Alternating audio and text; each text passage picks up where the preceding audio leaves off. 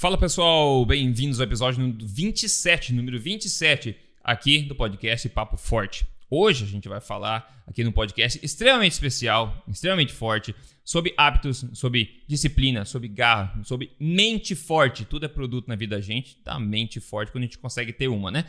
E eu trouxe aqui uma pessoa que difícil encontrar alguém melhor para falar sobre isso. Será que basta ser quatro vezes campeão mundial? Não sei. A gente vai falar um pouco mais sobre isso. Já vou apresentar ele. Pessoal, bem-vindo você, pessoal forte.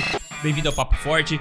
Você já sabe, dicas exageradamente honestas sobre saúde, mentalidade, estilo de vida saudável, nutrição, tudo baseado em ciência, tudo baseado em experiência também, aqui semanalmente.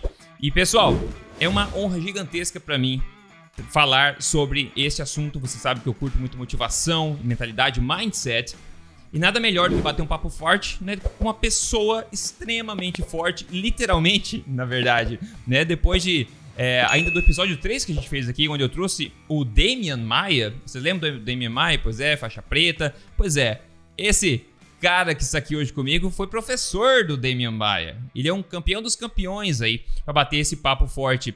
Rapidamente, quem está aqui comigo hoje é o Fábio Gurgel. O Fábio Gurgel, para quem não conhece, ele é só quatro vezes campeão mundial de jiu-jitsu, quatro vezes campeão mundial, várias vezes campeão brasileiro, várias vezes campeão europeu, pan-americano, etc. Mas além disso, ele é hoje também um homem aí que é de extremo sucesso nos negócios também, bem, extremamente bem sucedido, com mais de 300 filiais, me corrija se eu estiver errado, em 29 países do, do sistema dele de treino de jiu-jitsu. Aliás, agora ele é CEO também da equipe Alliance, que, o Alliance, que vem colecionando troféus aí e recém, na verdade, acabou de falar isso, foi recém-campeã novamente do Pan-Americano 2021 agora na Flórida. Então, além de ele ser várias vezes campeão, em todos os aspectos, campeão mundial, agora ele está gerando campeões também nos alunos nele. Pô, Fábio, é um prazer ter você aqui hoje. Muito obrigado por participar desse Papo Forte. Como é que você está por aí?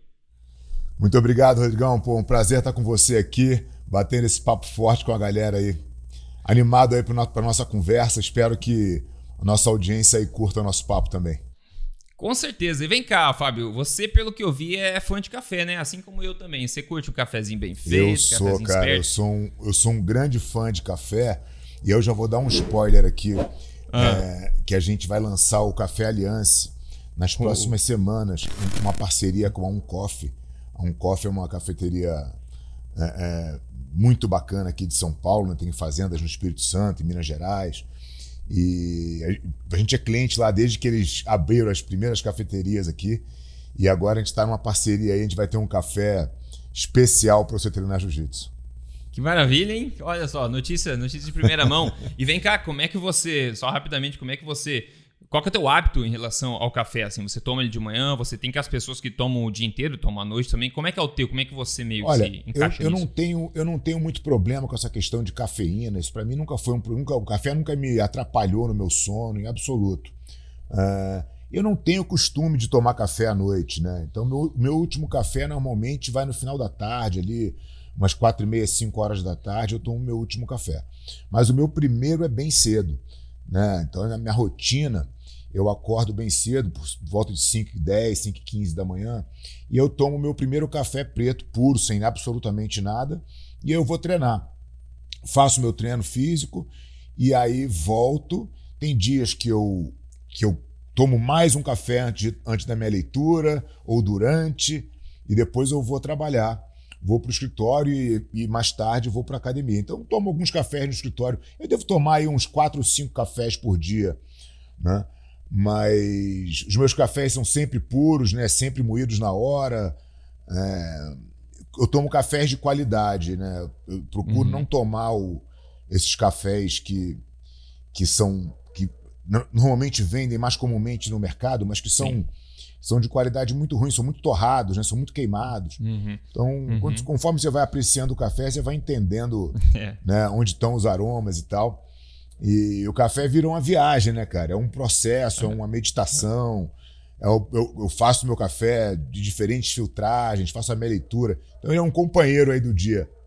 Com certeza, você falou bem. Eu acho que vira meio que um, uma, uma cerimônia meio, até um pouco meditativa no dia a dia. Então, ao invés de você. Que tem gente que trabalha vai lá, aperta um botão na máquina, cai aquele copinho com aquele pior café que tem, aguado, até doce ao mesmo tempo. Sim. Só quando você faz em casa, você faz questão de passar pelo processo, de fazer a frente press, é, moer, sentir o, o, né, o, o, cheiro, o aroma na hora, daí você coloca na frente press, espera e o aroma vai mudando, Sim. aquele primeiro cheiro, aquela primeira coisa. E outra, você falou de café de qualidade, a gente acaba patrocinando aí bons produtores também, ao invés desses outros produtores que às vezes nem, carre... nem levam o negócio de uma forma tão idônea. E no Brasil a gente tem tantas fazendas, micro fazendas, microprodutores também de extrema qualidade, aí, um dos melhores cafés do mundo, né? Sem dúvida, você pode.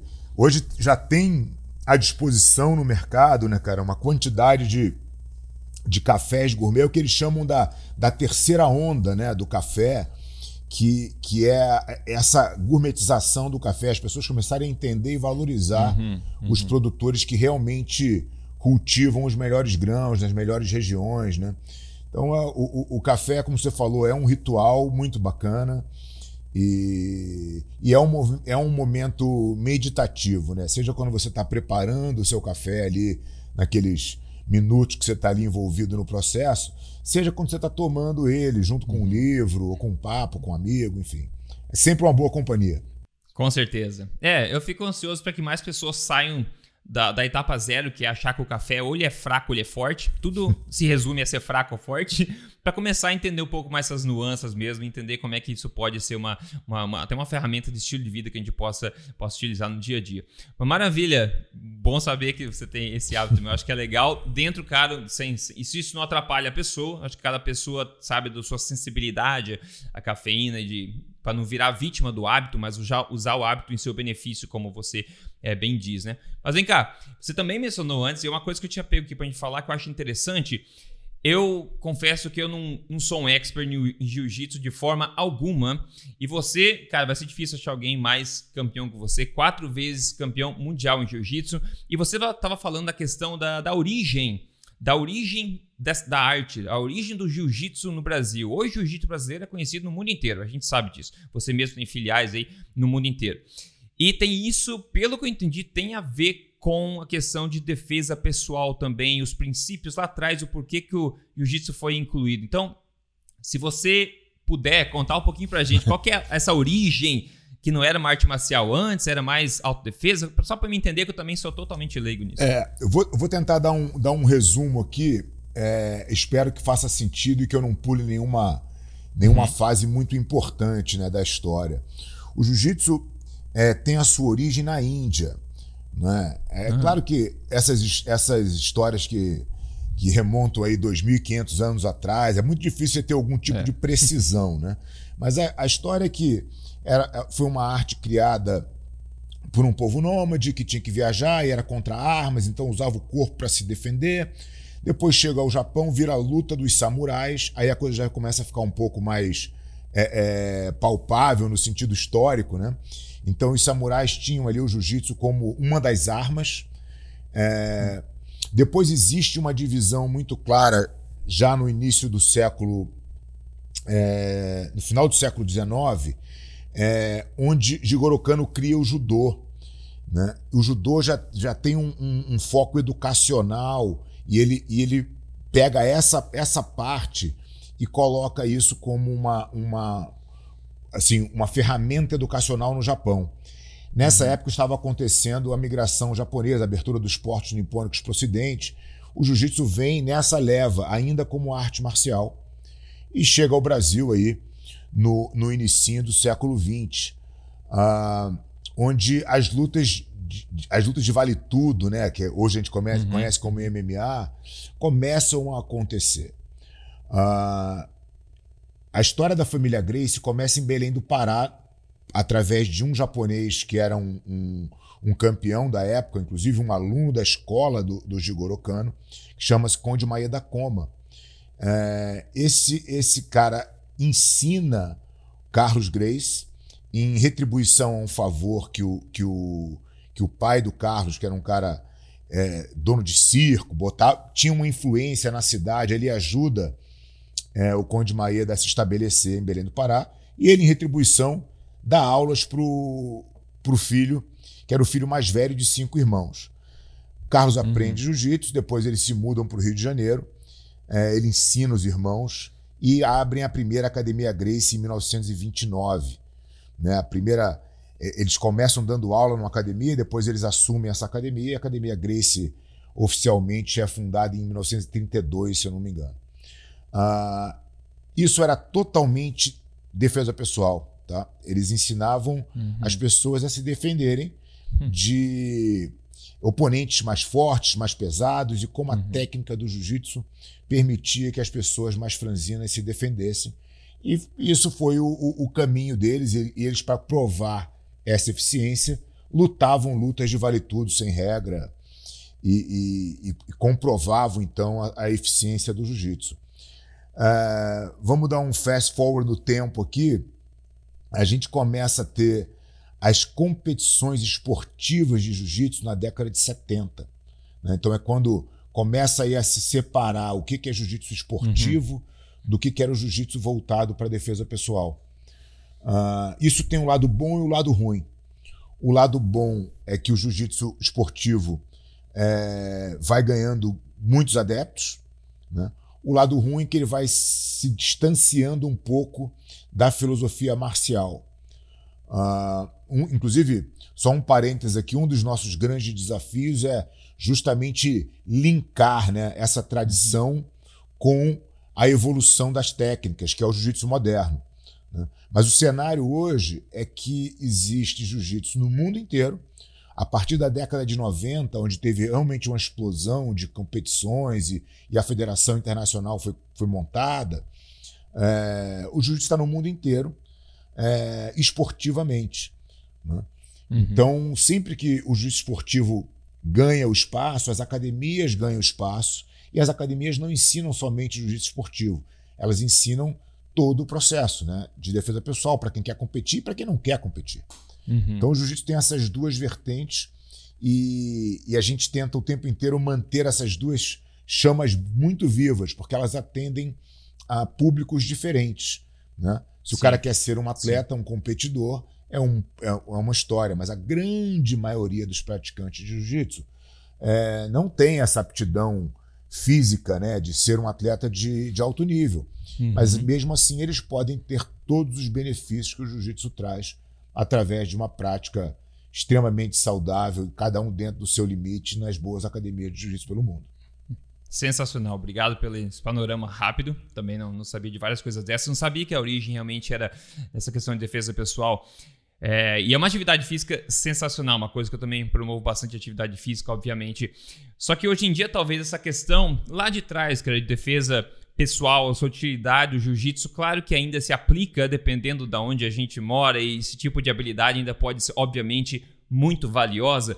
Só que hoje em dia eu acho que as pessoas estão deixando a desejar bastante também na questão da defesa em termos mentais, a defesa de si mesmo, deixando as próprias pessoas deixando elas mesmas é, para baixo em termos de evolução mental, mas também a própria participação social, o posicionamento que as pessoas têm na sociedade hoje, por causa, na minha opinião, do emborrecimento que a gente vem, que vem sendo promovido ao longo dos anos para a população, hoje a gente acaba perdendo para nós mesmos, começando na mente, que está na questão da, de fitness do corpo. E essa parte mental, do fitness mental, dessa parte toda que eu tenho certeza que o jiu-jitsu é extremamente forte nisso também, toda essa questão, eu gostaria de trazer um pouquinho. E uma coisa que eu vi que você faz, que eu achei, é, eu acho bom mencionar, isso é uma coisa que tem em comum em, em pessoas vencedoras no mundo inteiro, é o hábito de você expandir o seu conhecimento. E uma forma como você faz isso, pelo que eu vi, e você pode falar mais, você dedica um bom tempo, digamos duas horas de manhã cedo,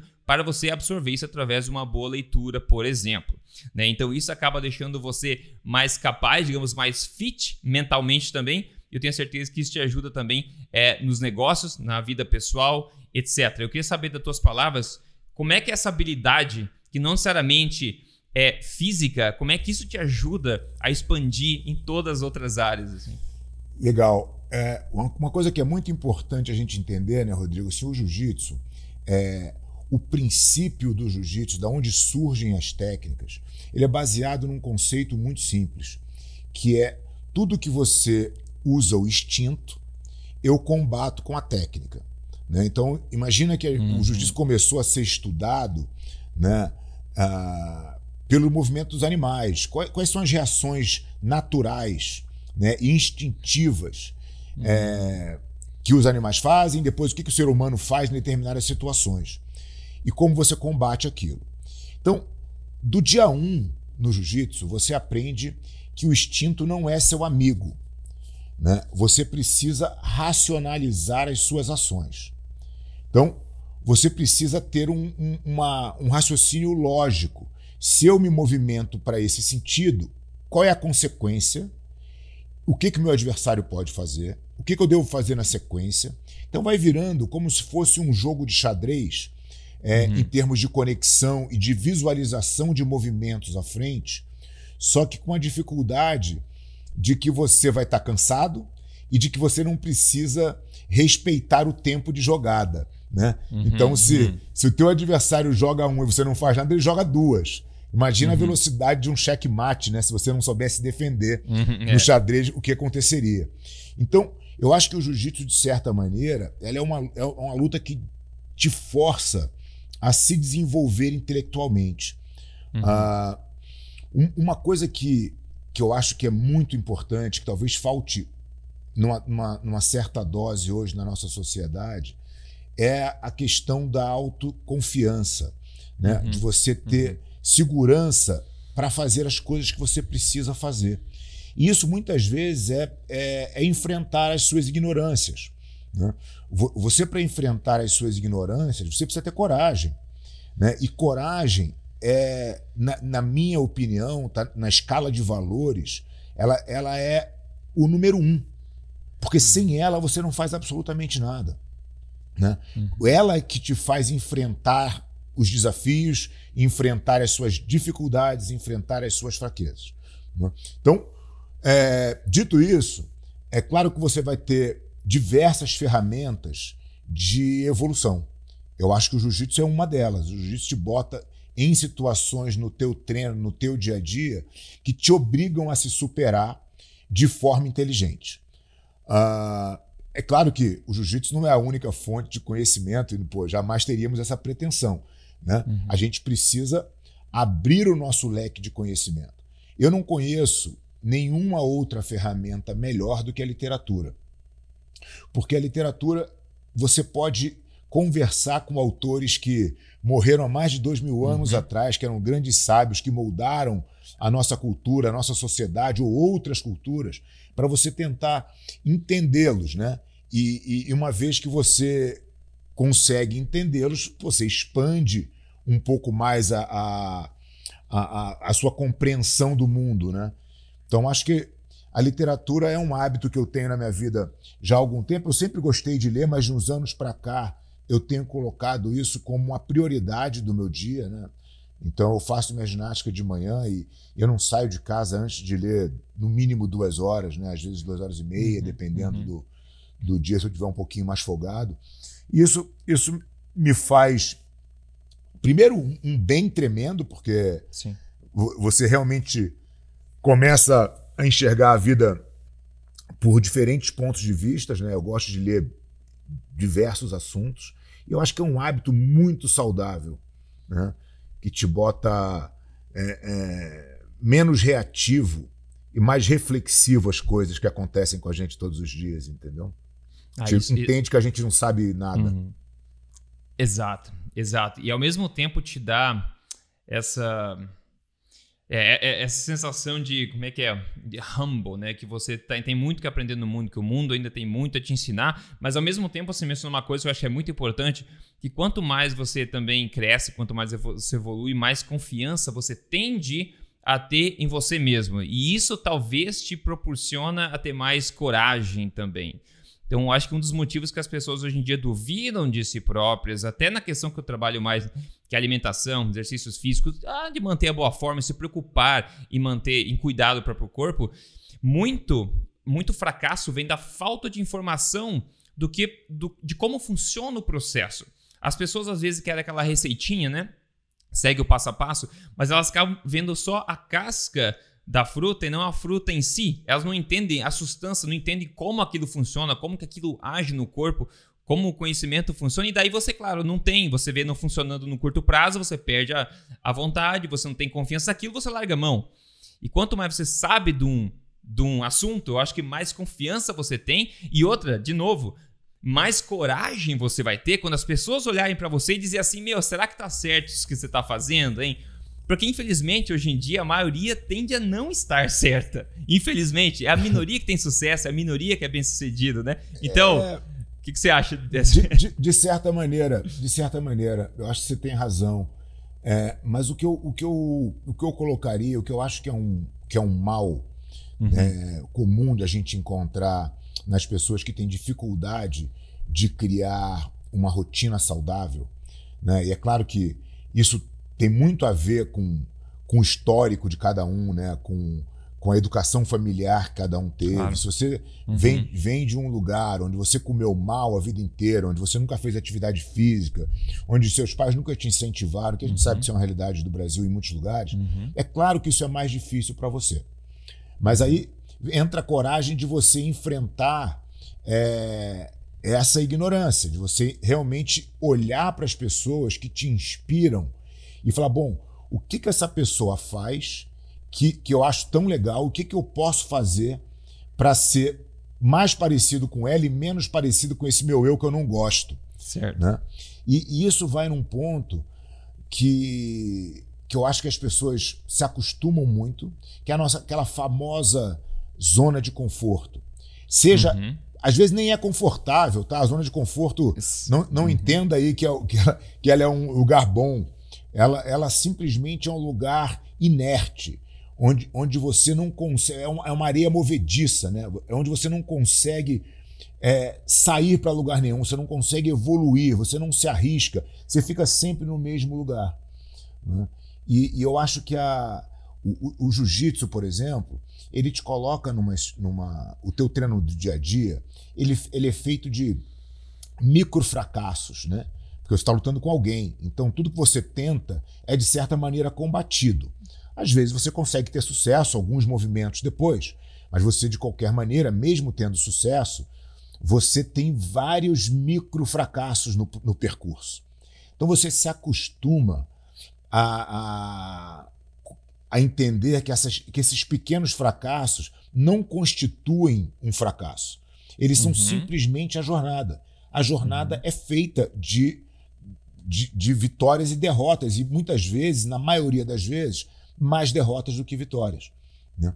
Então a gente tem que se acostumar com as dificuldades e achar que isso é o que é. Né? O, tem um, tem um, um dos meus livros de cabeceira aqui, que eu tô, agora eu estou relendo ele pela terceira ou quarta vez, é o Meditações de Marco Aurélio, né, uhum. né, que é um filósofo estoico. E, e ele fala muito dessas coisas de você se atentar ao que está no seu controle e não achar que as coisas que estão fora do seu controle é, são boas ou ruins. Elas são simplesmente coisas que acontecem na vida. Né? Uhum. E, e, e, você, e elas não acontecem para você nem por sua causa elas simplesmente acontecem. Né? Se você não existisse, elas aconteceriam da mesma maneira. Então não se preocupe tanto, não, não entenda isso como mal. Né? Isso é simplesmente a vida. Os seus pequenos fracassos são simplesmente a jornada. Só siga, tente melhorar, tente fazer melhor, mas continue fazendo. Né? Eu acho que é isso uhum. que, que, a, que as pessoas têm que fazer para que elas possam colher os frutos da, da disciplina, para que elas consigam não é imediato, nada é imediato. Tudo é uma soma de fatores, né? É você ali respeitando a dificuldade, enfrentando. Daqui a pouco você vê que aquilo virou um hábito para você, está com um hábito mais saudável. E se você comeu melhor, né, é, provavelmente você vai ter um, uma qualidade de sono melhor. Se você dormiu melhor, seu dia vai ser mais produtivo. Se seu dia for mais produtivo, você vai ser mais feliz. Então, tudo isso está linkado né, nas pequenas coisas que você faz todos os dias. E, é, e é, aí é aquela história de você estar no presente, fazer no presente aquilo que você pode fazer melhor. Acho que isso que, é, que deveria ser o mantra para as pessoas mudarem qualquer tipo de hábito que elas precisem mudar. Com certeza. É, você disse que a posição inerte realmente, eu gostei bastante dessa parte, porque a zona do conforto não é necessariamente uma zona confortável. Muita gente está frustrado e inerte por muito tempo. E a gente sabe que a posição inerte é aquela que mais demanda esforço para entrar em movimento.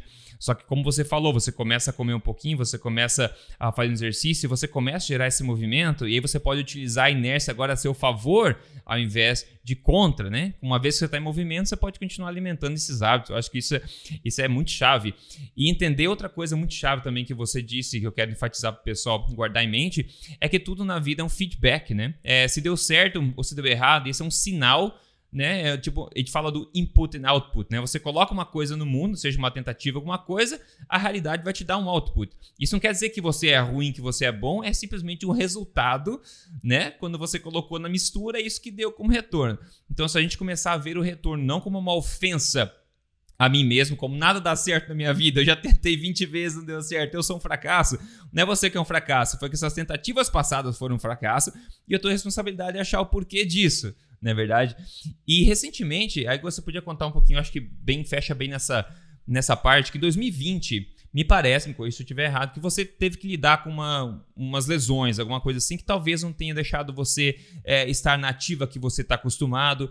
E muita gente, seja por causa disso, Fábio, ou até por causa de de força maior, com a própria pandemia mesmo, que as pessoas agora não, dá, não conseguiam ir para academia por um tempo, ficarem em casa.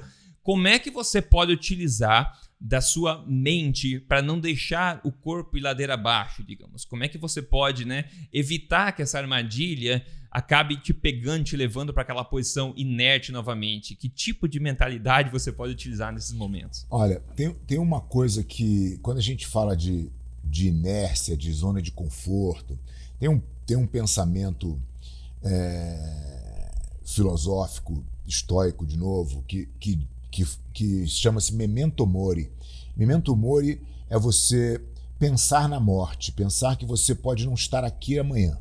Uhum, né? uhum. Quando você faz esse tipo de reflexão e você está sentado no, no, sofá sem fazer nada, você fala assim, cara, isso aqui Dói. poderia ser o, o, o, os últimos momentos da minha vida uhum. e eu estou desperdiçando eles completamente, fazendo algo extremamente desinteressante, sem produção de absolutamente nada, fazendo bem para ninguém.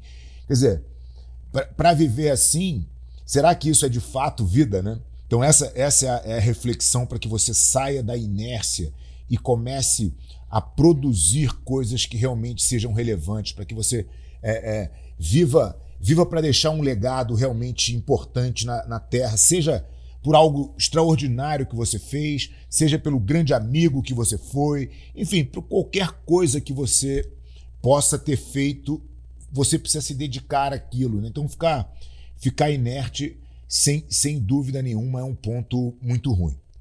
Agora, voltando ali para a tua pergunta original das minhas lesões, eu tive.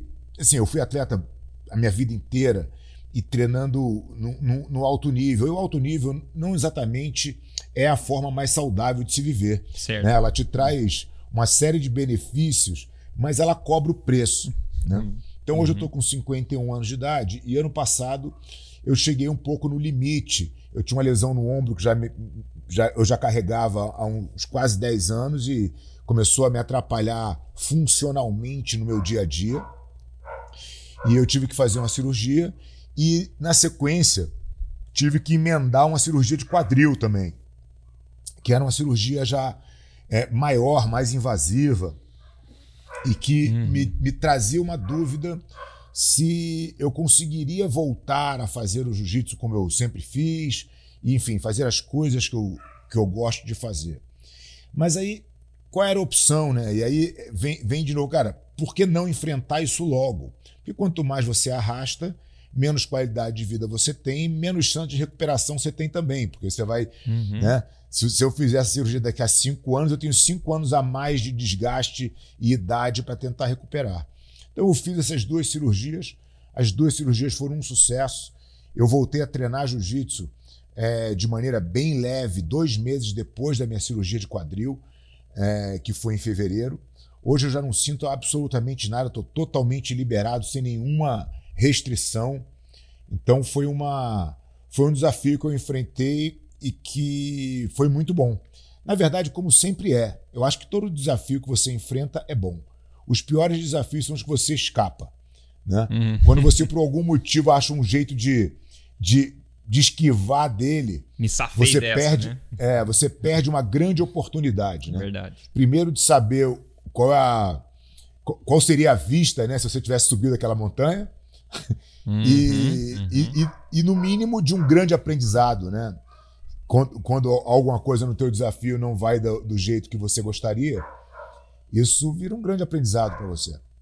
Com certeza, com certeza. E não é nas coisas fáceis que a gente vê os maiores resultados, né? Eu acho que isso meio que exemplifica porque tanto, tão pouca gente tem o que a maioria gostaria de ter, é porque justamente essas pessoas for- foram teimosas e persistentes e consistentes o suficiente para ver os resultados negativos como parte do processo, né? Que a gente fala, você nunca sabe se é depois do décimo, do vigésimo ou do quinquagésimo erro que, a- que as coisas vão começar a melhorar. Você nunca sabe se você está a um erro de distância de um grande sucesso, de um grande insight, né? Insight.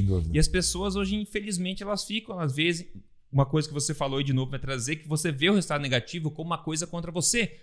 Como uma coisa que você se desanima cada vez mais, cada vez mais. Eu acho que a mentalidade vencedora, pelo menos eu, na minha época, trabalhei isso bastante também, de você ver a parte negativa como um feedback. Não uma coisa contra você, mas uma coisa, digamos, estéreo, livre de sentimento, que você Sim. pode utilizar e analisar e tentar entender como, como um sistema. Eu coloquei isso, não funcionou, tive uma resposta negativa. O que, que eu posso tentar novamente para fazer?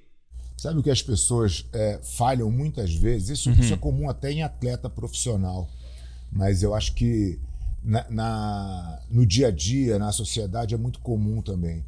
As pessoas, quando têm qualquer setback, assim, no sentido de não Uhum. conseguirem fazer alguma coisa, ou tem algum retorno negativo, Uhum. a primeira busca é sempre de procurar um culpado. Hum, Por que, que não deu certo para mim? E aí, enfim, você pode achar um milhão de motivos, né? Você pode falar, ah, puta, não deu certo porque choveu, não deu certo porque o juiz me roubou, não deu certo porque o, o meu técnico não estava no meu corner, ah, não deu certo por isso. Você pode inventar e criar a desculpa que você quiser. O ponto é, nenhuma dessas desculpas vai mudar o resultado. Pode ser, no mínimo, pode ser no máximo para você um consolo, né? E aí vai ter sempre aquela- aqueles seus amigos que vão te dar o tapinha nas costas, falando, ah, você tem razão, é verdade. Pô, tava chovendo, senão você tinha ganho, né? Uhum. Ma- Mas assim, o fato é que só existe um culpado para os seus resultados, né? E essa pessoa é a que você olha no espelho, é você mesmo, né? Então, quando você tenta buscar, mesmo que o, o, o, o, o fator externo tenha de fato te atrapalhado, é, isso não importa, porque o fator, de- o fator externo não está no seu controle. Então, o que está no seu controle é o que você pode fazer para melhorar. né? Então, você fala assim: ah, puta, o, o juiz me roubou. É, a luta foi, foi 0 a 0 mas eu ataquei mais. Sei lá, uma coisa comum no, no mundo do jiu-jitsu. Tá, mas se você tivesse ganho do cara de 2 a 0 não tinha juiz como o juiz te atrapalhar. Então é muito melhor você olhar para a tua derrota e pensar como é que eu posso sair da influência dos outros e trazer isso porque é dentro do meu controle, do que eu ficar tentando apontar um culpado para tomar tapinha nas costas, entendeu? E, Uhum. e- e eu acho que isso é um, um mal muito presente é, e que não ajuda absolutamente nada as pessoas que, que querem caminhar para frente, entendeu? Com certeza. E tem outra coisa relacionada a isso também, você falou de achar sempre um culpado, ou achar. Pode até ser que cole socialmente isso, mas tem uma pessoa que nunca vai esquecer de quem foi o verdadeiro culpado, né? E essa pessoa, de novo, é aquela pessoa na frente do espelho. E, e qual será que é o preço da falta de ética aí nesse caso? Vamos pegar de ética, que você sabe que a culpa foi sua, você tentou achar um bode expiatório, um, um culpado, você tentou achar o scapegoat e talvez tenha colado aquilo. Mas qual será que esse me safei dessa, nossa, qual que é o preço da falta de, de ética, até no esporte, de você saber que foi realmente uma culpa sua, só que você saiu bem porque colou aquilo que você falou. Mas qual que é o preço que você carrega por você saber que não necessariamente o que você fez é, foi ético, ou talvez certo, ou alinhado com os seus próprios valores, assim, né? É, então, acho que quando a gente, se a gente entrar no campo ético, né, é, eu acho que talvez a gente tenha que viajar um pouco mais, né, para para entender a ética dentro dos nossos valores, né? É, da nossa sociedade, porque quando você fala de ética, é, por exemplo, quando, quando o, o primeiro-ministro inglês negociava com Hitler, um tinha uma ética, o outro tinha outra. Sim, né? é mutável, então, né? É, é, assim, as coisas não, não o Chamberlain falava, não, agora ele entendeu tal. E o Hitler falava, não, tá tudo certo. Mas na, na cabeça dele, a ética dele é completamente diferente. Né? Então, quando você vai para esse lado ético, mas uma coisa que, que eu acho que é dentro de, do valor de cada um, né? porque aí é, são os seus valores, o que você acredita, certo. é muito importante o seguinte: se não é verdade, não diga, e se não é certo, não faça. Né? Porque quando você vive, vive a tua vida em busca da virtude, dos, dos, das, das ações virtuosas, só coisas boas podem te acontecer. Agora, quando você tenta sair do que você, do, do correto para fazer o, o, do, o conveniente, né? que, é, que é exatamente essa escapadinha que parece que ninguém está vendo, mas uhum. você né, você está se enganando ali, indo no, no, no, no que é conveniente para você naquela situação, naquele momento, e não pelo caminho mais duro, que é o correto, você isso vai virando um hábito e, e obviamente, em algum momento, a tua máscara vai cair, né? Porque você passa a não ser uma pessoa de verdade. É, você passa a não conhecer as suas próprias limitações. Você, você vive um mundo é, de ilusão. Né? E a única forma da gente viver um mundo de verdade é vivendo nela.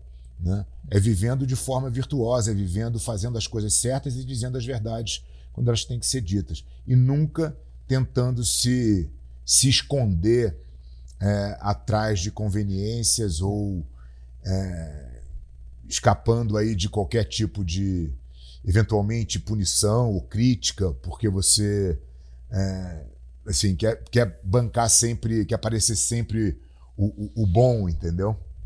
Com certeza. E eu acho que nós, seres humanos, as pessoas talvez subestimam isso. Nós temos uma incrível capacidade de pegar nuances do comportamento das pessoas e às vezes a gente acha que a gente está enganando as pessoas e a gente realmente não está enganando.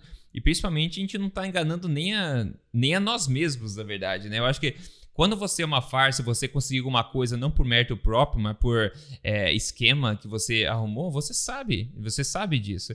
E as pessoas às vezes não te falam, mas as pessoas sabem também. Sim, e a claro. gente não vê, né? Isso, é, isso eu acho vai que é o preço transparente, né, Rodrigo? Vai ficando. Quanto É. mais você caminha na É. vida, né, mais você vai tendo experiências com as pessoas e, e vai entendendo um pouquinho mais do ser humano, que se bem que é uma coisa extremamente complexa, Uhum, né, uhum. da gente entender, mas vai ter, tendo umas coisas como sendo muito óbvias, né? Que você fala assim, pô, de novo, esse, esse aí de novo não, vai. Esse caminho eu sei qual é, entendeu? Então acho É. que é isso, cara. As pessoas têm que. é, é, essa coisa de pegar atalho normalmente não te leva para um lugar bom. É, isso é total verdade. Você mencionou antes que as coisas, eu acho uma ótima forma de ver as coisas, como a gente já falou um pouquinho, mas as coisas acontecem. Você falou, as coisas acontecem, você nunca sabe por quê. Talvez não estava nem previsto, aconteceu. Você não sabe por quê, as coisas simplesmente acontecem como um subproduto de se viver nesse planeta. Né? A gente não, não tem o menor controle sobre todas as variáveis, sobre a combinação dessas variáveis. É a lei do caos mesmo. A gente não sabe como as coisas vão acontecer. Agora, que tipo de habilidade, como é que a gente pode, talvez, na tua opinião, é, lapidar uma habilidade de sermos menos vulneráveis, talvez, ou sermos menos frágeis a essas possíveis intempéries que acontecem, que, que estão fora do nosso controle, de forma que a gente não, de novo, não caia num abismo e acabe com a nossa vida por uma coisa que a gente não tinha nem responsabilidade. Então, cara, existe, existe dois pontos aqui. É, eu vou citar dois livros aqui que eu acho que são bem exatamente ne- diretos nesse tema. Um chama é, O Obstáculo é o Caminho, é, do Ryan Holiday, que ele fala exatamente isso. Né? É, é, ele, ele, ele, ele fala muito de Marco Aurélio. Marco Aurélio tem essa, tem essa frase, né? o, que, o que está no caminho se torna o caminho. Então, quando você tem um obstáculo, você tem um problema que não, que não estava no seu controle, entendendo que a gente não controla nem 1% das coisas que acontecem no nosso entorno, né? É, é, a gente tem que simplesmente se adaptar a elas. Então, como é que eu faço aquele problema ser uma oportunidade para mim? Né? Então, eu tenho que olhar e não me lamentar. Eu tenho que, eu tenho que, na verdade, agradecer aquele fato que aconteceu, porque ele está me dando uma nova oportunidade de me desenvolver. Né? Existe, um, existe uma, uma, uma analogia que a gente faz no jiu-jitsu que é muito legal. Por exemplo, se a gente vai fazer um treino e aí todo treino que a gente faz, eu te dou a mesma chave de braço. Então é um caminho fácil para mim. Eu já sei que você não sabe defender, eu vou por aquele caminho uhum. ali e te dou uma chave de braço. Se eu continuo fazendo isso, eu continuo te dando a mesma chave de braço. A partir do momento que eu te ensino a defesa, você melhorou e eu me forcei a me desenvolver, porque agora uhum. eu não consigo mais fazer aquela chave, então eu tenho uhum. que te ganhar de um outro jeito. Né? Uhum. Então, quando você compartilha conhecimento, muitas vezes você cria os seus próprios problemas para que você possa evoluir. Né? Então a gente tem que olhar esse, esse, esses problemas que acontecem na nossa vida desta forma. Né? É o que os históricos chamam de amor fati. É você gostar de tudo que acontece o tempo inteiro, que não tem bom e não tem ruim. São sempre hum. oportunidades. Né? Como hum. você se acostuma a fazer isso, você naturalmente se torna é, muito menos frágil. Né? E, e, claro, a gente pode olhar. É, claro que hoje a gente tem uma vida muito mais controlada, né? Se a gente voltar no tempo, claro. é, no, no, início né, da vida humana aqui, a gente tinha que fugir de qualquer coisa, tinha que dormir na caverna. A gente vivia em sociedade para se proteger, né? Porque uhum. se estivesse sozinho, isso ia ser uma presa muito fácil. Hoje, as coisas que podem nos acontecer são relativamente mapeadas. Então, quando eu entendo o que pode acontecer e quais são essas variáveis possíveis, por mais raras que elas sejam, e aí a gente vai um pouco entrar aí no, no, no Nassim Taleb, né? no, no, no, cisne negro, no antifrágil. Uhum. Como é que a gente se protege desse tipo de, de cisnes negros, de, de eventos aleatórios drásticos. Né? Porque, de certa maneira, você sabe que eles vão acontecer. Né? Uhum, Porque uhum. já aconteceram antes e certamente uhum. vão acontecer depois. Você não sabe muito quando. Mas, então, se você tiver um mínimo de preparo para não se expor tanto, né? onde você não precisa, a tua vida tende a ser mais controlada e você aproveitar esses cisnes negros e e movimentos aleatórios a seu favor. Né? Então, acho que o uhum. principal é você enfrentar o problema é, não como um problema. É você enfrentar o problema como uma grande oportunidade de evolução, né? de te botar num uhum. outro lugar. Sim, sim, perfeito, perfeito, bom demais. Outro exemplo também, eu acho que, é, que pode ser muito útil, você pode falar é, muito bem disso. A gente fala da questão de você reagir mesmo e refletir mais. Né? Então, quando você tem uma intempérie, um obstáculo, alguma coisa ruim que acabou de acontecer para você, em vez de você reagir, é, tentar negar ou espernear naquele momento, por exemplo, no jiu-jitsu, você tá lá, no jiu-jitsu eu acho que seria uma, uma, um bom exemplo, que você tá ali, você tá levando, por exemplo, na cara, tá com o braço doendo, você tá aquela, aquele, o instinto teu é você virar o animal que você é e tentar ser previsível e tentar reagir como um animal que você é, né? Então, naquele momento onde você se sente assim, quase fora do controle, com aquele todo teu instinto, seja a raiva, seja a frustração, como neste momento você dá aquele pop-up, né? Você, peraí, peraí, peraí. Uh, dá um lugar pro cérebro aqui. Como é que eu posso refletir numa situação onde isso parece quase impensável? Muito boa.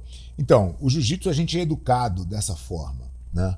Você tende. Isso não quer dizer que você vai conseguir tirar esse ensinamento do jiu-jitsu e aplicar na sua vida de forma imediata, né? Eu acho que isso, uhum, uhum. isso requer uma consciência e, e anos realmente para que você veja, enxergue a vida através das lentes do jiu-jitsu, né?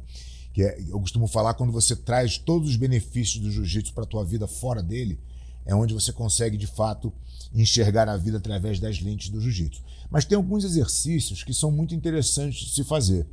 Por exemplo, quando você recebe uma notícia, seja ela qual for, você tem uma tendência de querer fazer um comentário sobre aquela notícia, né? seja ela para o bem ou para o mal. Né? Você, tem, você tem a tendência a querer colocar a sua opinião. Essa é a primeira lição. Você não precisa ter opinião sobre tudo, porque você não precisa de ter conhecimento sobre tudo. Quando você se dá um tempo, é, vamos dizer que você se dê 24 horas daquela notícia, você provavelmente vai perceber que a forma como você vai responder aquilo já é completamente diferente. Né? Uhum. Às vezes, uhum. nem, nem no conteúdo, mas na forma. Né? Ao invés de eu ser um cara reativo, de querer impor a minha vontade ou a minha opinião, talvez eu seja um cara mais reflexivo e te coloque uma nova pergunta para saber se esse teu argumento tem realmente fundamento ou se aquela notícia é realmente verdadeira. Né? Quando você uhum. espera 24 horas, você já vê uma grande mudança. Quando você uhum. espera alguns dias, uma semana, você vê uma total transformação. E como a gente vive hoje numa sociedade com muita informação muito rápida, né? Antigamente, para você saber alguma coisa, você tinha que pegar um livro e ler ele inteiro. Demorava uma semana, dez dias para você uhum. ganhar a informação. Hoje você clica num vídeo no YouTube, o cara pode estar te contando uma tremenda mentira e você está comprando aquilo como se fosse uhum. uma, um, uma verdade absoluta. Uhum. Né? Uhum. Então, você vai vendo como como a nossa sociedade vai sendo manipulada e deturpada é, pela essa quantidade de informação, muitas vezes, na maioria das vezes, sem qualidade. Né? Então, será que a gente não tem, vivendo esse momento que a gente vive hoje, uma necessidade ainda maior de se controlar, não só nas nossas reações, mas principalmente nos nossos, nas nossas reflexões? da gente olhar e falar assim, cara, será que é isso mesmo? Deixa eu olhar um pouquinho mais fundo, deixa eu tentar estudar um pouco melhor, deixa eu ouvir um outro ponto de vista. E você só consegue fazer isso se você se der tempo. Né? Senão você vai ficando um, um idiota. Né? Um idiota uhum. que consome é, uma, uma, uma quantidade de notícias gigante produzida pelos outros, que você nem sabe o que eles pensam e qual é o interesse deles. É, é, a gente está vivendo uma epidemia de, de quantidade de informação e uma inanição de qualidade ao mesmo tempo. E é uma combinação muito perigosa. Você falou, você vira um idiota, você bate palma, o cachorro late, você bate palma, o cachorro late. Você comenta, você trola na hora. Você está previsível, você está um animal instintivo, você não para para refletir. Quantas pessoas já ouviram falar daquela questão de, pô, tô pé da vida, vou escrever um e-mail agora, vou me demitir, eu vou não sei o quê. O simples fato de você arquivar aquilo como rascunho por poucas horas. Sim. Provavelmente você não vai mandar aquilo. E se é. mandar, vai ser provavelmente com palavras diferentes, né? Como você bem disse. Para não correr esse risco, eu, eu, escreveria no papel. Porque vai que você aperta o botão do send antes do tempo, entendeu? E, e aí o, o, a merda tá feita, né? É, mas é exatamente isso, cara. Assim, como é que a gente pode se proteger desse bombardeio uhum. de, de, de notícias falsas, de, de, de interesses escusos, né? Então, uma das coisas que. Uma das resoluções né, que eu tive para minha vida, há três anos atrás, eu parei completamente de assistir qualquer coisa na TV. É, então, não assisto uhum. absolutamente nada, zero. Né? Uhum. Pra, pra minha TV só funciona os aplicativos, Netflix, é, YouTube, é, uhum. né? Amazon Prime, quando eu quero ver alguma coisa, algum programa e tal. Mas eu não vejo TV. Eu não leio jornal. Porque o que, o que a mídia faz hoje, e não é hoje, ela já faz há muito tempo, mas acho que hoje está uhum. cada vez mais evidente. Mais evidente. É, ela tenta te convencer de uma posição política dela, de uma forma que ela vê as coisas. E nada contra isso. Eu só acho que isso deveria ser totalmente claro. Né? Falar, olha, uhum. A minha linha ideológica é essa aqui, é desse, desse jeito que eu penso. Se você quiser consumir meu material, consuma. Se você não quiser, tudo bem também. Uhum. O, que, é, o que eu acho que é problemático e que e muitas vezes isso é que, que pega as pessoas, e por isso que eu acho que é tão danoso, uhum. é porque essa quantidade de informação que chega em grande quantidade, ela chega sobre o véu da neutralidade. né? Certo. E, e se você estudar um pouquinho, você vai ver que não tem neutralidade absolutamente nenhuma. Né?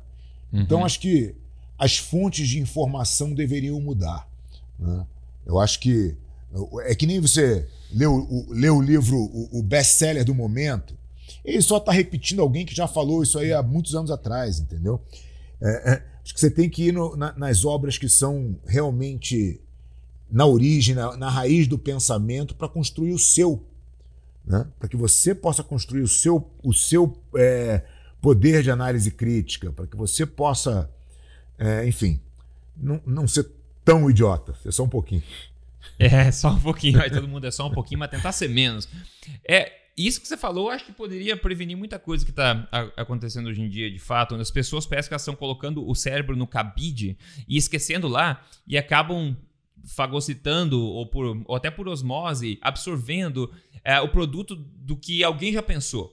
E você não sabe se esse alguém que pensou, na verdade, não pensou, só está tentando empurrar uma narrativa, na verdade, que parece fazer sentido para você, e as pessoas não param um segundo que é que seja para pensar com o próprio cérebro, como você disse, de refletir, peraí, será que faz sentido? Não, peraí, deve ter outro lado da história, né? Será que isso faz sentido? Será que tem conflitos de interesse nessa mensagem?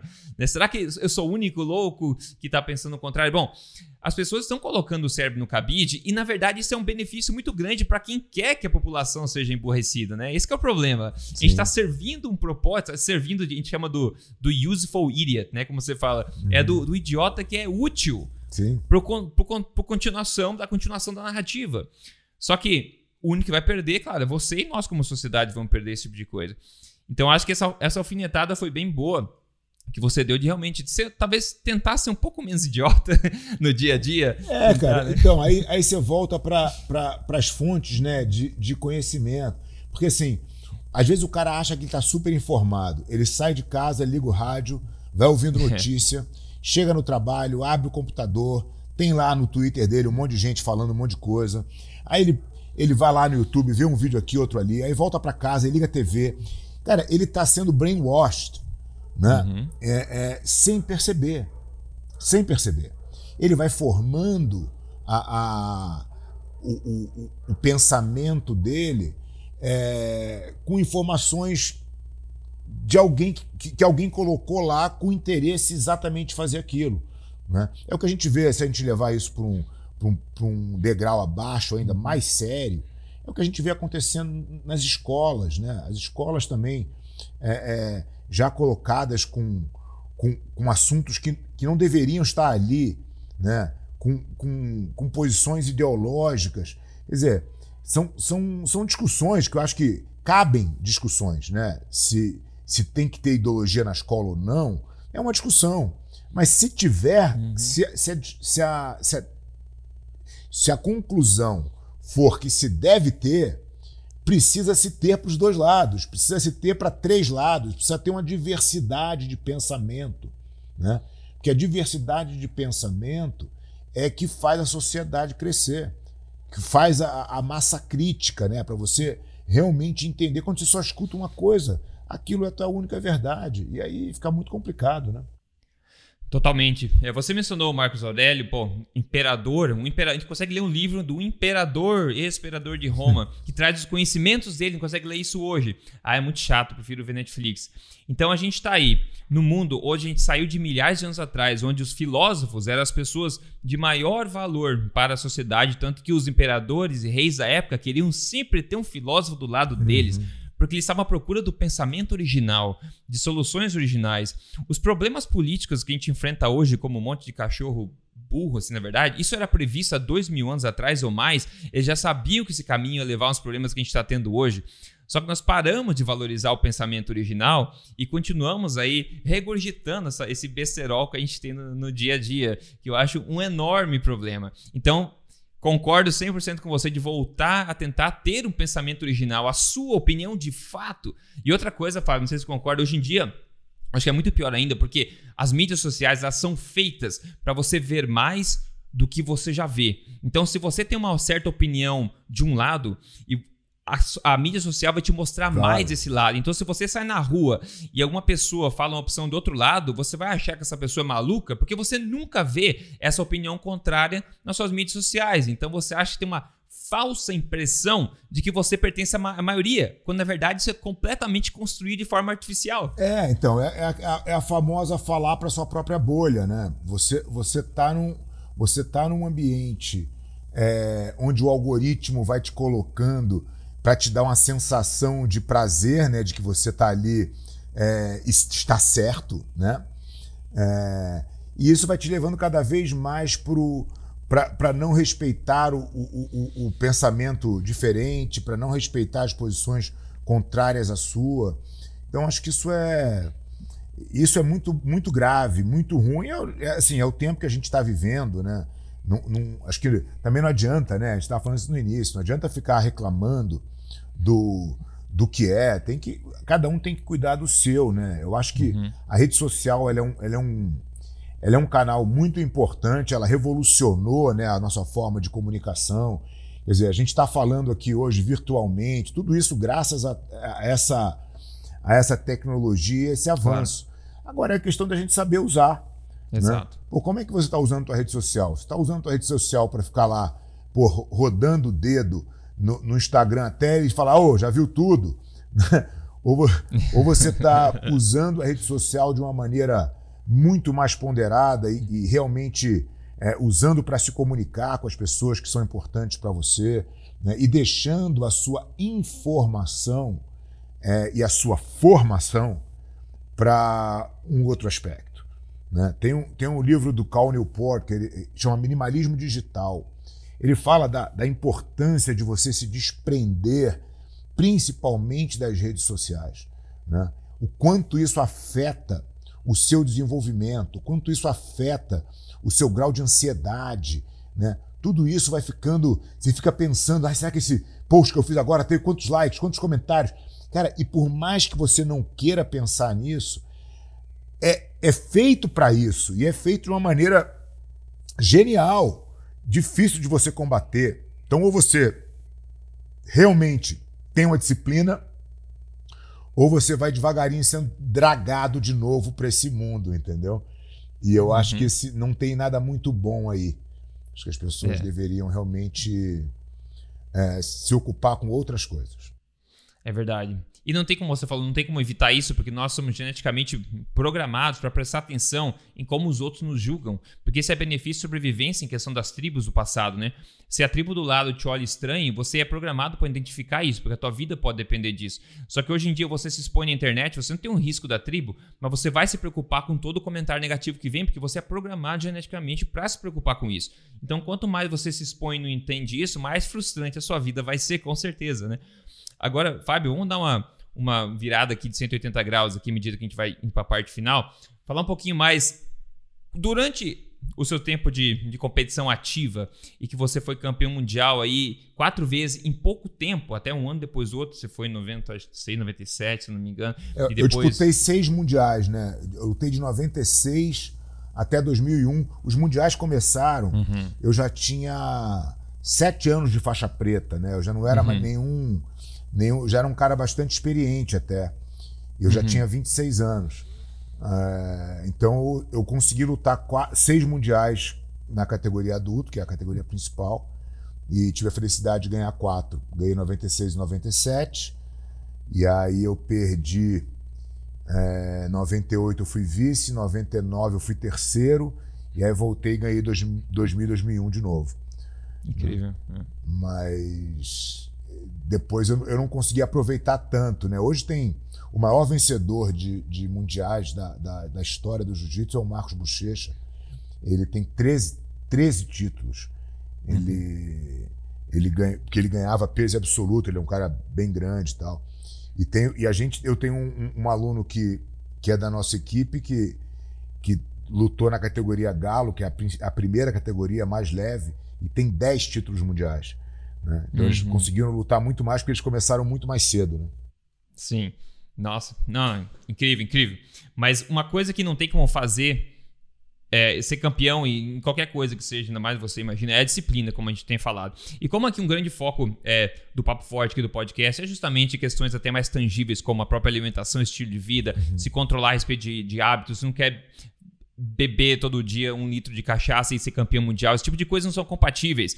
Então, você não se importa compartilhar um pouquinho como é que era na, na época que você estava ganhando os campeonatos mundiais, como era, assim, em linhas gerais, mais ou menos, o teu estilo de vida é, alimentar, talvez, e também um pouco de disciplina é, em, em, questão, em relação a isso, e talvez como isso mudou ao longo do tempo, depois que você tipo, parou de competir a nível mundial nesse sentido. Então, você sabe que é, não mudou muito, não. É, eu, é claro que ah, o treinamento mudou, óbvio, né? Eu treinava muito mais horas do que eu consigo treinar hoje. É, o meu foco era totalmente diferente, mas o mindset não mudou. E, e quando, a gente, quando a gente fala de mindset, o que, que é importante, né, cara? Que eu acho que ah, quando você bota uma meta, tudo, todo mundo quer botar meta para tudo, né? Então, ah, eu quero perder 5 quilos, ah, eu quero botar uma meta de não sei o quê, ah, eu quero ter tanto dinheiro no banco. Cada, as pessoas vão botando metas. E, e, não é que eu tenha nada contra a meta. Eu só acho que a meta, muitas vezes, ela te sabota. Porque quando você chega na meta, e agora? Né? Ah, cheguei na meta. Mas, pô, você tem mais uma estrada de vida para frente, né? Então, eu, é, eu acho que você precisa ter um, um, um mindset infinito nas coisas que você faz e constrói. Né? Então, assim, o campeonato mundial para mim, ele sempre foi uma coisa muito importante. Eu sempre quis muito ganhar, eu sempre me dediquei muito para aquilo. Mas eu sabia que ganhar o campeonato mundial não era o, o, o fim da minha carreira, não era o objetivo máximo da minha vida. Né? Por isso me permiti ganhar mais de um. Né? Continuei ganhando, porque para mim era, uhum. era simplesmente continuar vivendo a vida que eu tinha escolhido. Né? Perfeito. Treinando da melhor maneira, me dedicando da melhor maneira, fazendo tudo que eu pudesse fazer da melhor maneira. E isso me levou a ter é, é, sucesso dentro da, da área competitiva. Quando eu entendi que o meu corpo não, não cabia mais aquele tipo de esforço, é, eu já estava me dedicando a ser professor, que foi uma coisa que eu sempre fiz junto com a minha vida de atleta. Uhum. Então, eu fiz uma transferência natural, porque eu já era professor, é, mesmo quando eu ainda competia. E, e foi uma transição muito suave. Eu comecei, então, a me dedicar na mesma intensidade que eu me dedicava para mim, para os meus alunos, né? Uhum. para construir ali a, uhum. a, a, melhor equipe que eu pudesse construir. Ah, tive sorte de novo, a nossa equipe hoje é 12 vezes campeã mundial, a maior vencedora Incrível. da história do esporte. Incrível. É, e, e aí, junto com isso, eu falei, bom, mas vai chegar uma hora que eu também não vou mais querer ser, não vou ter mais energia para ser coach, porque tem que estar no tatame com os caras todo dia, tem que, é, é uma, uma rotina que eu não sei quanto uhum. tempo eu vou aguentar. Então, como é que eu faço uma transição para ser o gestor dessa equipe, né? para que a gente construa uma escola? Então, eu fiz mais uma transição para expandir a nossa escola como a gente tem hoje, como você comentou no início do, do podcast, 300 escolas em 29 países. É, como é que a gente faz para implementar metodologia em todos esses lugares, com culturas tão diferentes? Uhum. É, então, é um trabalho totalmente diferente, totalmente novo, que eu tenho que me capacitar em outros, ter outros skills para fazer. Né? Então, eu tenho que buscar conhecimento, tenho que estudar da mesma forma como eu treinava. Então, quando você me pergunta o que, que mudou, não, não mudou nada, só mudou a ferramenta. Né? Mas Perfeito. a minha disciplina de fazer o melhor que eu posso fazer, a minha disciplina de fazer todos os dias o, eu, o melhor que eu posso, continua igual, intocável, entendeu? E, e, uhum. e, eu acho que isso não vai mudar jamais, porque é a forma como eu entendo é, que eu sou mais feliz, que eu me sinto mais Sim. realizado. Uhum. Perfeito. Ó, é, isso é uma coisa que as pessoas devem anotar para seguir em frente mesmo. Né? O mindset é infinito, o mindset é para a vida inteira. Muito bom. Mas, uh, Fábio, a respeito de, dessa parte de alimentação em si, eu sei que para a nível de esporte, de performance, é, é mais controlada, tem que ser mais meticuloso o processo. Em termos de Agora falando mesmo do, do que a base da dieta, dos teus valores no caso da nutrição, a questão de carboidratos, proteínas, gorduras, como é que quais são os valores que você tem, assim, é que você tinha, que você ainda tem, que você acha que ainda é, é benéfico, assim, em Legal. termos mais práticos? O jiu-jitsu tem uma influência muito grande da dieta Grace, né? A família Grace sempre colocou uhum. dentro do jiu-jitsu essa questão da dieta e a importância da alimentação, de, de se alimentar naturalmente Né? Tudo Sim. isso fez parte da, da, da, minha juventude. Né? Eu sempre. Uhum. É, eu me lembro que um, uns programas que a gente tinha toda semana, alguém era encarregado de ir no Ceasa, comprar fruta, comprar legume, Boa. comprar tudo que. Uhum. que para abastecer a equipe de competição ali a gente dividia e tal. Então, a alimentação saudável sempre me acompanhou durante a vida inteira. Porém, depois você vai. Eu fiz vários tipos de dieta, né? É, eu fui entendendo, cara, que de repente a dieta Grace era um pouco deficitária em proteína e que, uhum. de repente, as, as, dietas muito à base de fruta, cara, é, eram. botavam o índice glicêmico muito alto, tinha muito açúcar. E a gente foi adaptando. Então eu fui fazendo várias dietas ao longo do, do, do, meu caminho como atleta. Hoje, eu faço uma dieta. É, ali um, um pouco cetogênica, um pouco low carb. É, eu, uhum. eu, tenho, eu tenho comido basicamente nada de, de, de, de, carboidrato, né? então a minha alimentação é basicamente proteínas e gorduras. Hum. É, okay. Entendo que para o meu metabolismo, para o meu organismo, isso faz muito bem. Né? O carboidrato, é, eu, eu, sinto que ele me inflama. Né? Uhum. E eu tenho, eu tenho feito essa dieta já há algum tempo e me sinto muito bem, muito disposto, muito alerta. Acho que tem uma, uma, uma coisa é, de alerta mental, né, cara? De, de uhum. assim, de, de clareza, né? De pensamento que eu senti muita diferença em comendo, em não comendo carboidrato. Então é, é a forma como eu me alimento hoje. Mas é importante dizer, cara, que dieta, ela é por mais que exista é, estudos e ciência e é, é uma coisa muito individual, né? Uhum, Acho que uhum. tem, tem a ver com cultura, tem a ver com, com a tua Sim. criação, né? Tem a ver da onde, da onde vem a tua, assim, os teus, os teus ancestrais estão vindo da onde, né? Que tipo de, exato. de formação genética você tem ali. Então, tudo isso eu acho que influencia. Né? Por isso que acho que tem que estar na mão de um bom profissional, mas o mais importante de tudo, cara, é você entender assim. É... A, minha esposa tem, um, tem um, um dizer interessante com a alimentação, que ela, ela fala o seguinte, cara, come tudo que, que o sol toca. Né? Uhum. Então, assim, se você se preocupar com isso e sair dos industrializados, dos refinados, do... cara, não tem muito como dar errado, entendeu? Você pode até não ter a melhor dieta específica para você, certo. mas você não vai estar tá se envenenando, entendeu? Perfeito. Acho, que, acho, que, é, acho que é por aí, né? Tentar, tentar comer comida de verdade, entendeu? Exato, basicamente resume. Tudo que a sua bisavó reconheceria como alimento, você pode consumir. É, é isso né? aí, é bem por aí, bem por aí. E a questão você falou de especificidade de atividade, você pode regular, mantendo esse valor como base, regular os macronutrientes de acordo com a performance. É perder peso para uma competição, ou você está ganhando, tentando focar em ganhar músculo, ou tentando só focar em viver bem. E como você falou, é individual, cada pessoa nota como cada coisa influencia no corpo.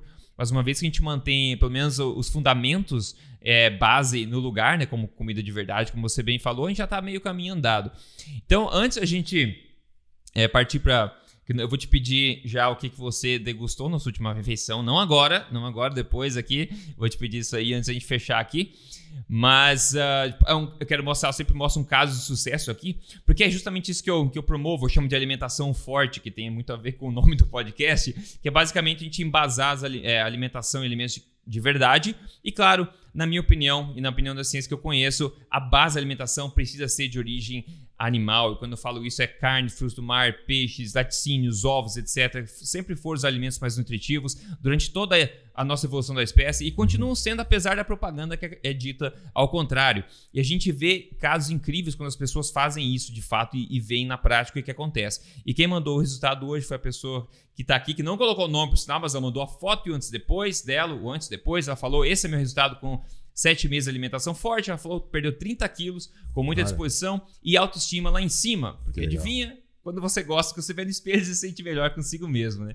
Então, parabéns para ela aqui, só não, não, colocou o nome. Quem tá muito tá legal, vídeo, grande desafio, muito bom. Muito, muito. E é incrível a diferença da foto do antes e depois. Pessoal, para quem tem interesse, eu sempre Vendo Peixe também para quem tem interesse no programa de emagrecimento, código emagrecerdevez.com.br, emagrecimento baseado em ciência, que faz sentido. E agora, tem duas coisas que eu sempre pergunto aqui, Fábio. Primeiro, então, é essa que eu já dei a dica para você, vou começar para dar tempo para você pensar, porque ontem à noite, é, a gente está gravando isso na segunda-feira, ontem, domingo à noite, eu fiz uma tábua de frios aqui, que é uma coisa que eu adoro muito, muito. Então, fui comprei um queijo bom, queijo gorduroso, aquele queijo brie delicioso. Eu achei um outro queijo que é feito de, de leite não pasteurizado, que o leite sai da vaca não pasteurizado, né? Sim. Então ele é diferente. E também eu comprei um, é, um prosciutto, um presunto de Parma também, que é uma coisa que eu adoro demais, e um salame de qualidade. Então a gente teve essa tábua de frios de vez em quando faz, que é uma coisa excelente, rica em gorduras, rica em vitaminas lipossolúveis, rica em, nutri em, em gorduras animais também, em proteína também, né? Apesar da propaganda que é nos dita aí é, muitas vezes, né? É, mas é isso, isso que eu degustei ontem à noite, Fábio. Agora conta pra nós aí. Aqui é papo forte, não tem que esconder, não. Não vai falar que fez suco de brócolis, que ninguém não, vai acreditar. Não, não, não, não fiz nada disso. Acho que você vai gostar da minha refeição, cara. Boa, boa. É, eu tenho, eu tenho uma, uma, uma outra coisa que eu, que eu coloquei na minha vida, é, coisa de dois anos atrás, que é a prática do jejum, né? Então, uhum. eu tenho feito jejum intermitente e nessa fase que eu tô agora de novo fazendo, eu fiz um pouco, depois eu parei e, e, e agora eu voltei já há alguns meses e de uma maneira um pouco mais assertiva, no sentido de não repetir muito o jejum, não deixar o corpo se acostumar, né? Então faço janela de 16, faço 20, faço 26, eu vou trocando, cada, cada hora eu, eu faço uma coisa, mas eu faço o meu jejum no mínimo de 16 horas, pelo menos três vezes por semana. Uhum. Hoje eu tomei um café da manhã dos que eu mais gosto. Quatro ovos mexidos na manteiga, três fatias de bacon, sequinhas muito gostosas. Rapaz. Um avocado e duas fatias de, um, de queijo coalho grelhado. Uhum. Então, assim, quatro alimentos diferentes, todos extremamente saborosos. Fiz a minha refeição, tomei meu café e, e fiquei bem tranquilo, entendeu? Nossa, E, e aí eu tirei. Sabe uma coisa que é legal de hum. falar? Assim, eu, eu, como atleta, e na época que eu era atleta, a gente sempre viveu comer, treinar e dormir, né? E, e, o comer era uma coisa muito importante. Então, se eu tivesse, pô, tá, tá passando a minha hora da alimentação e tal. E a gente, quando você para para pensar, você está se tornando extremamente dependente de alguma coisa, né? O jejum me ensinou a sair dessa dependência por completo. Eu não tenho nenhum problema. Se eu, eu fiz essa refeição hoje de manhã. Se eu quiser ficar até amanhã de manhã sem comer nada, tem nenhum problema para mim, eu estou me sentindo super alimentado. Entendeu? Uhum, uhum. O, o, meu psicológico não está mandando eu comer. Entendeu? Uhum. Meu corpo está cheio de, de, de, de, reserva de gordura aqui para como fonte de energia, né? Porque eu troquei essa, essa fonte de uhum. energia. Não é mais o glicogênio. Agora o cara tem que ir lá quebrar a gordura para o corpo se alimentar. Então, é, você sai desse drive da necessidade de comer. Isso tem me feito muito bem também. E acaba tornando o seu dia muito mais produtivo.